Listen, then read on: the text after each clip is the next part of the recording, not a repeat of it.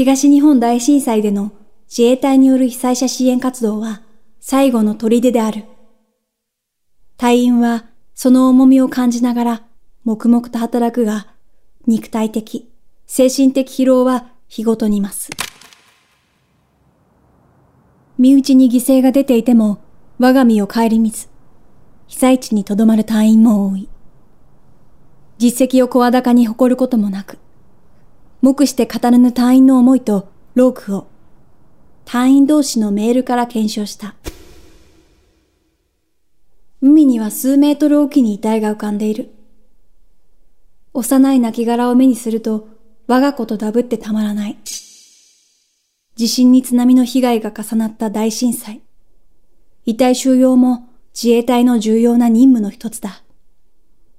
日常的に遺体を扱う警察官と違い、慣れているわけではない。とりわけ、海に流された遺体と対面するのは辛い作業だという。流木に挟まれ、両手を上げていた。最後まで救助を信じていたように。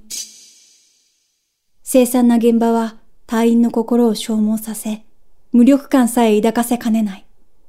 そのために、陸上自衛隊はメンタルヘルスを重視し、夜ごと隊員を10人ほどの班に分け、車座になって一日を振り返る時間を作った。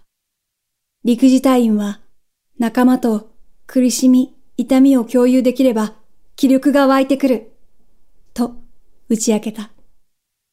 自宅が全開、家族も行方不明という隊員が普通に働いている。かけてあげる言葉が見つからない。身内に被害が出た隊員も支援を続ける。被災地に来て12日目。風呂はまだ1回しか入れていない。毎日、乾パンや乾飯と水だけ。炊き出しで温かい汁物の食事を被災者に提供しても、隊員が口にするのは冷たいものばかりだ。